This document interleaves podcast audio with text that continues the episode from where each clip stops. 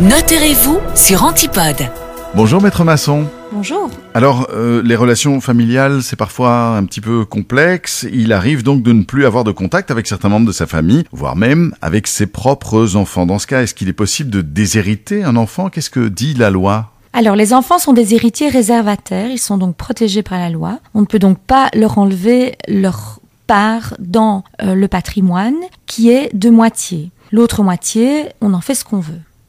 Que se passe-t-il alors euh, si on rédige un testament qui déshérite formellement son, son enfant? Un enfant peut alors aller devant le tribunal pour faire valoir sa réserve héréditaire, mais il peut également y renoncer et respecter les termes de votre testament. Si vous êtes marié, vous pouvez également, par contrat de mariage, attribuer à votre conjoint un droit dans certains biens de propriété, donc plus qu'un droit d'usufruit, et vous enlevez alors quelque part ces biens de votre héritage.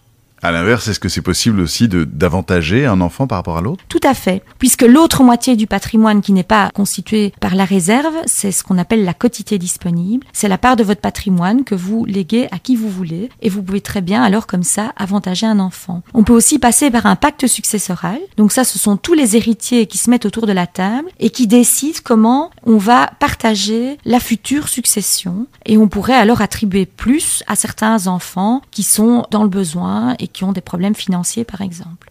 Et dans ce cas, comme dans d'autres, il faut jamais hésiter à contacter un notaire pour obtenir un conseil plus personnalisé. Tout à fait. Merci maître maçon, à la semaine prochaine. Au revoir.